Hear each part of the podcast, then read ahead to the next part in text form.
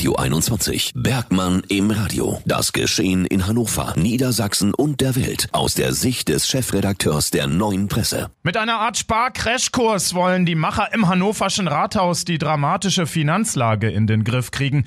Klar ist mal, dass sie zum Beispiel die Grundsteuer erhöhen wollen, Zuschüsse kürzen möchten und wohl auch die Parkgebühren saftig erhöhen werden.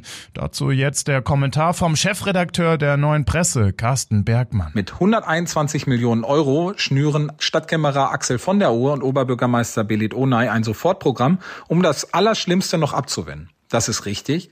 Und vor allen Dingen ist es überfällig. Vielmehr stellt sich die Frage, warum geschieht das erst jetzt? Unter anderem in diesem Paket enthalten sind nämlich Doppelstrukturen mit der Region Hannover, etwa Katastrophenschutz, Führerscheinstelle oder Ausländerbehörde. Das Thema hat man viel zu lange vor sich hergetrieben.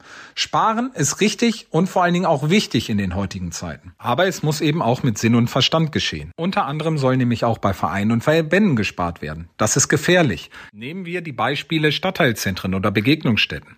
Dort nach Schablonen zu planen funktioniert nicht. Auch etwa Schwimmbäder in private Hände zu gehen. Kann funktionieren, muss es aber nicht. Es ist kein Selbstläufer. Nochmal, der Sparhammer ist überfällig, aber er muss auch mit Sinn und Verstand passieren. Radio 21. Bergmann im Radio. Das Geschehen in Hannover, Niedersachsen und der Welt aus der Sicht des Chefredakteurs der Neuen Presse.